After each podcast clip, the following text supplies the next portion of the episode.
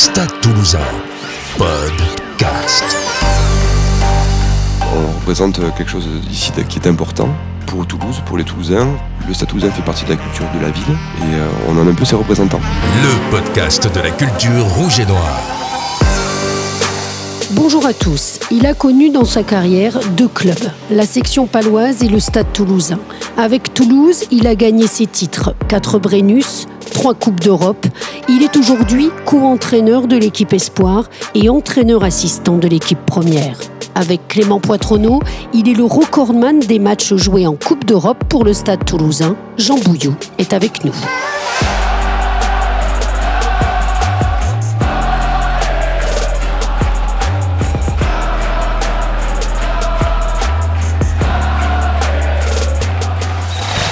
Bonjour Jean.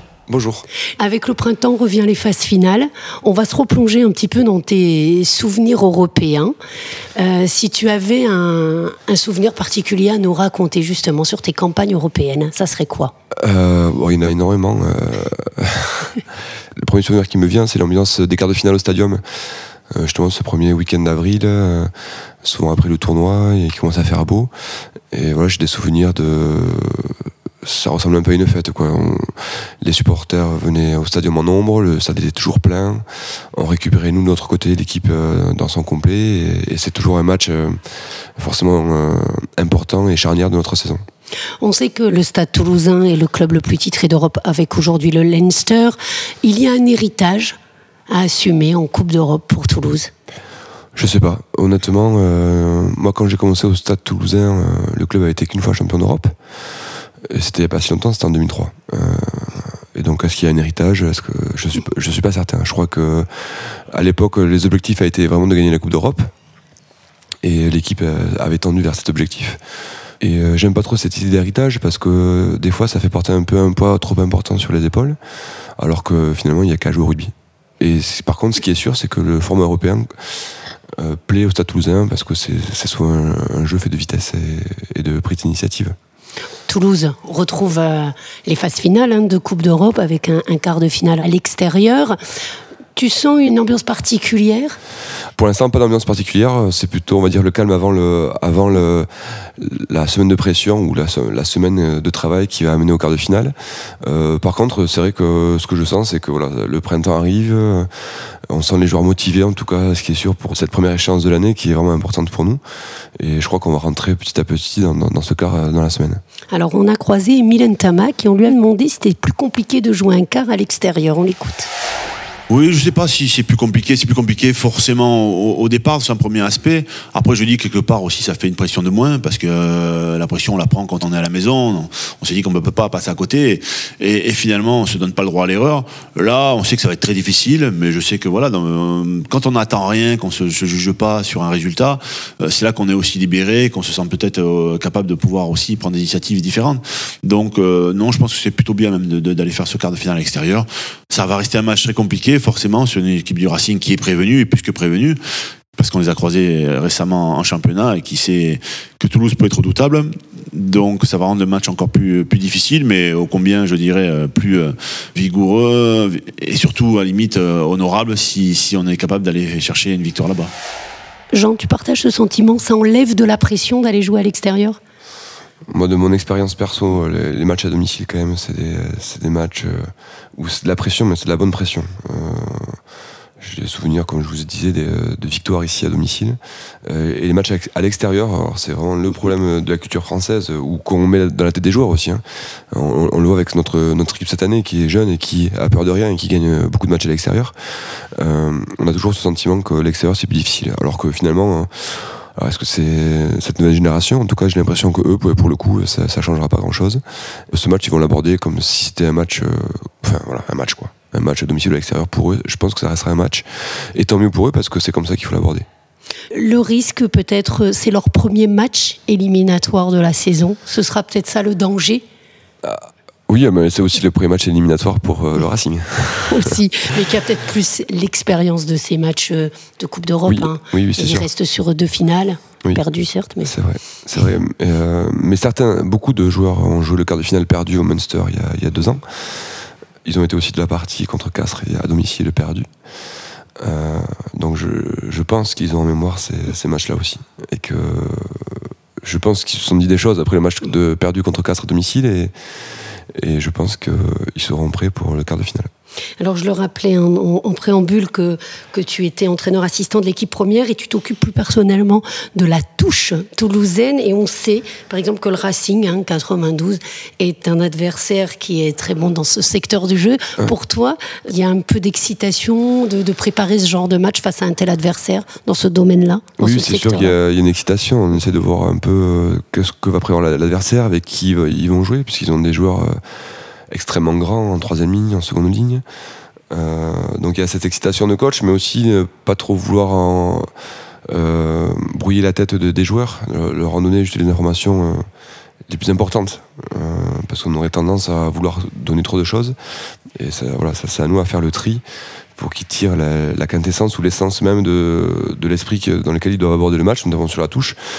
Donc euh, oui, voilà, il y a un gros travail en amont pour un peu déblayer le terrain et, et leur donner juste l'essentiel euh, qui leur permettra voilà, de pas trop converger sur le match. On parle souvent aussi de transmission ici au sein du stade toulousain. Toi, qu'est-ce que tu as envie surtout de transmettre? Euh, La culture du club, c'est déjà c'est la, la, culture de l'excellence. Euh, on est au stade toulousain, on n'est pas n'importe où. Et ça, il faut que chaque joueur qui met le maillot le comprenne et on essaie de leur expliquer cela. Donc l'excellence, c'est quoi? C'est euh, forcément le résultat, gagner les matchs, mais pas que. C'est aussi euh, rentrer dans ce que c'est la culture du club, euh, de, toutes ces dimensions du jeu, de, son comportement. Voilà, on, représente quelque chose ici qui est important pour Toulouse, pour les Toulousains. C'est le Stade Toulousain fait partie de la culture de la ville et euh, on en a un peu ses représentants. Euh, voilà, les maillots ne nous appartiennent pas, on est de passage, on met le maillot, il faut qu'on en soit fier et qu'on donne le max. Et, ça, cette culture-là, je crois qu'elle est très ancrée et, et c'est d'ailleurs pour ça, je pense qu'il y a beaucoup d'anciens joueurs qui sont dans l'encadrement parce que on véhicule vraiment ces valeurs-là et, euh, et c'est important c'est important, en plus, nous, d'avoir vécu ces succès, de, les transmettre et d'expliquer, de, nous, comment ça s'est passé, de pas mettre de pression quand il n'y a pas besoin d'en mettre. Et, voilà. et tous ces aspects-là, il faut que les joueurs baignent là-dedans. Quoi. Et tu es à la fois co-entraîneur de l'équipe Espoir, entraîneur assistant d'équipe première. C'est important également qu'il y ait des passerelles oui. entre les deux. Alors les passerelles, c'est récent. On fait ça depuis oui. cette année seulement, parce qu'avant les deux équipes étaient plus en dissociation. Cette année, d'avoir tout le staff en commun permet de vraiment beaucoup de ponts entre les jeunes et les pros. Beaucoup de communication aussi pour faire monter les jeunes quand ils le méritent, s'entraîner avec les pros, même pour certains jouer et qui, perfent hein, depuis quelques semaines d'ailleurs. Euh, donc ça, c'est une, fa une, façon de fonctionner qui est un peu novatrice et, euh, et je crois qu'elle porte plutôt bien ses fruits. Donc euh, je pense que c'est quelque chose qui sera amené à, à durer dans le temps. Alors on a croisé également euh, pas mal de supporters. On va te faire écouter euh, une question. Salut Jean, moi c'est Julie de Toulouse et j'aimerais savoir quel est le joueur qui t'a le plus euh, marqué, impressionné, euh, avec lequel tu as joué au stade toulousain et surtout pourquoi. Merci. Euh, ouais. Question compliquée. Question compliquée parce que j'ai eu la chance de jouer dans une génération de joueurs avec euh, énormément de, de, joueurs de niveau mondial. Donc euh, c'était. c'est pas facile. Alors j'en sortirai qu'un qui correspond à ma génération, qui est Yannick Josion. Je dirais que voilà. Euh, en plus maintenant avec l'œil de coach, je, je, me suis fait un plaisir à regarder tous les anciens matchs de phase finale. Et bon, alors quand on joue avec, on, on, le sait, mais les années passant et en regardant les matchs avec un œil différent, euh, je me dis que ouais, c'était un, joueur assez exceptionnel. Euh, qui, a participé plus que grandement là, aux épopées du stade de l'époque. Et euh, je dirais Yannick aussi parce qu'il caractérise aussi un état d'esprit euh, que moi que j'aime dans le rugby, sans arrogance, sans en faire trop, mais toujours au service des autres, à la passe quand il faut, et dans le quotidien pareil, au service des coéquipiers quoi. Et voilà, donc c'était, je pense, c'est un peu l'emblème de notre génération. Mmh les gars qui commencent à avoir 40 ans. et votre génération aussi, on, on, on, parlait souvent bon, des jeux de main, jeux de Toulousain et tout ça. Le jeu à la Toulousaine, pour toi, tu, tu le décrirais comment?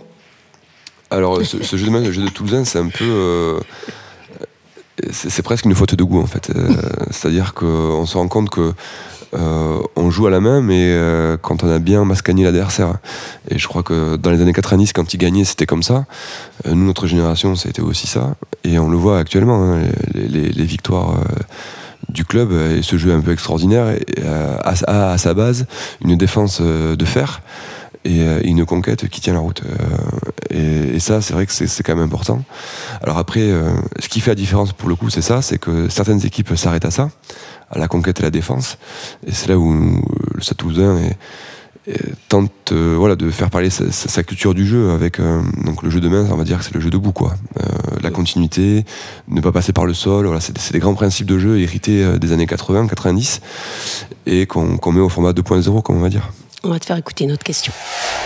Bonjour Jean, Euh, écoute donc Alexis de Toulouse, Euh, j'aurais une petite question à te poser, à savoir euh, quels avaient été les, mais déjà le meilleur souvenir euh, que tu as eu en, en rouge et noir sous le maillot, et ainsi que ben, euh, l'un des, des pires souvenirs que tu as eu. Voilà, si tu as des petits détails à, à nous donner à ce sujet, je suis preneur. Salut, à bientôt. Alors, on va commencer par le meilleur. Ouais, le meilleur. Alors le meilleur, oui. Alors Il y en a ouais. j'imagine. Oui, il y en a plein. Il y en a plein, forcément qu'il y en a plein.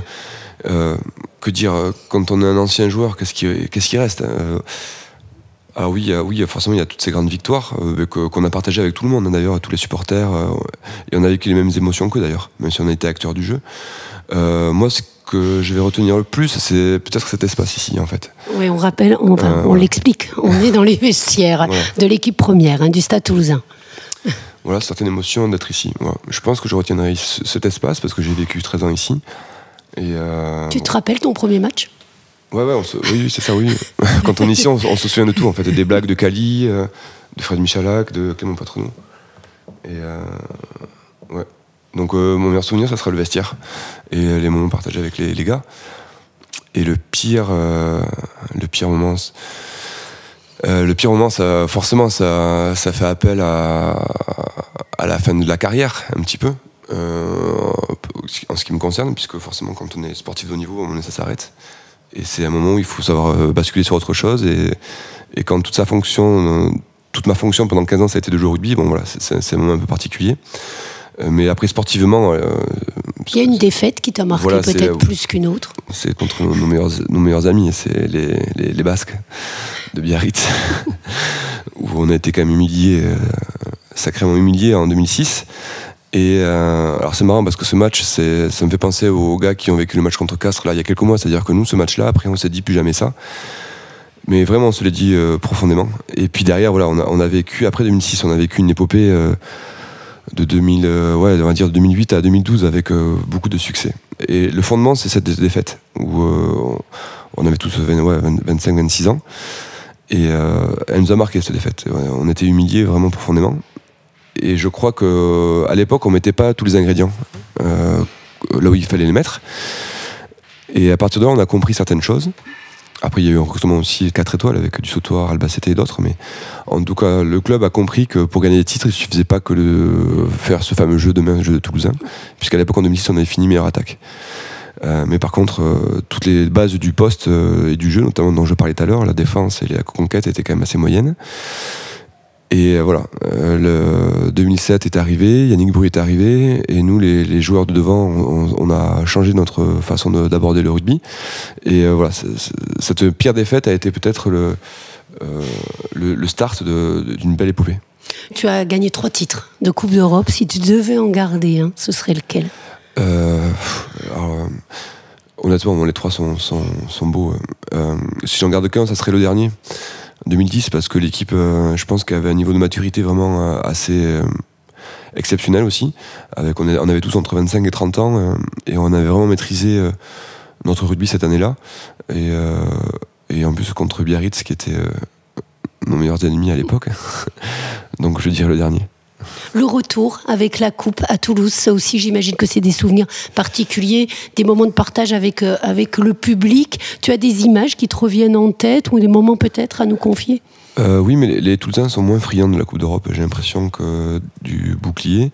Et surtout, à chaque fois qu'on a gagné, c'était souvent euh, dans, une, période de la saison où il y avait encore des, matchs à assumer derrière. Et ce qui fait que ça n'a jamais été des titres pleinement fêtés comme un bouclier. Donc forcément l'encadrement qui nous mettait un peu la pression pour pas trop faire les idiots en ville. Donc pour le coup, c'était pas le plaisir de l'émotion, c'était plus le plaisir de la performance sportive parce que ça c'est vraiment élevé son niveau de jeu euh, durant les matchs de poule et les, matchs de phase finale face à des équipes de niveau quasi international hein, comme je sais pas je peux dire le Leinster le Munster euh, l'Oisp enfin euh, Basse enfin voilà. Que des grands clubs européens qui proposaient et qui proposent du, un jeu de très haut niveau Justement, dans ce tour d'Europe, est-ce qu'il y a un stade qui t'a particulièrement marqué? Alors des, stades ou des vestiaires, euh, alors le rugby a changé donc, euh, mais c'est vrai qu'il y a 10 ans, c'est vrai qu'il c'était assez rigolo de voir les, stades qui évoluaient et les vestiaires qui ne changeaient pas. Euh, j'ai en image le vestiaire de Sale qui était un vestiaire de 6 mètres carrés peut-être, en bois. donc ça, c'est des images d'épinal mais qu'on ne voit plus maintenant. On voit que des, des technostructures avec des choses très froides, très, très lisses. Et alors ça, c'est peut-être l'âge qui fait ça, mais j'ai bien aimé ce, genre de vestiaire on a joué à London Road en 2003 pour la finale. Je crois que c'était un dernier match euh, dans ce stade et, c'est vrai que à Dublin. À Dublin, voilà. Et c'est vrai qu'il y avait quelque chose d'assez épique de voir un train passer sous ce stade, euh, du bois, euh, des tribunes où les gens sont debout. bon, mais là, tout ça n'existe plus maintenant. Mais voilà, je garde pour moi ces images-là, je pense, de, vieux stades. Là, ce sera l'Arena, un stade couvert, aussi un stade un peu atypique. ouais, ouais, bah, à, l'image de ce que de, de ce vers quoi tend le rugby vers le spectacle, vers euh, des toits couverts pour que le terrain ne glisse pas, euh, euh, pour que le ballon ne glisse pas, pardon. et voilà. Pour nous, ce qui est le plus important, c'est que nos joueurs répondent le plus présent à, ce nouveau rugby. Pour conclure, on termine sur ce fameux match de dimanche hein, face au Racing. Pour toi, quelle sera la clé du match? Il y aura plusieurs clés. Oui, je sais. C'est rare qu'il n'y en ait qu'une. C'est ça. euh, forcément avoir le ballon plus que. Donc, je vais pas trop en dire, mais c'est évident que laisser jouer le Racing sur ce terrain qui favorise l'attaque vraiment fort avec euh, une équipe qui a des individualités hors du commun, ben, forcément qu'on s'exposera avec euh, des joueurs qui font beaucoup de passes au contact, euh, qui font beaucoup de passes, il y a beaucoup de rucks. nous, notre clé, quand on a gagné là-bas, ça a été ça, c'était que tous leurs standards ont été abaissés de plusieurs niveaux.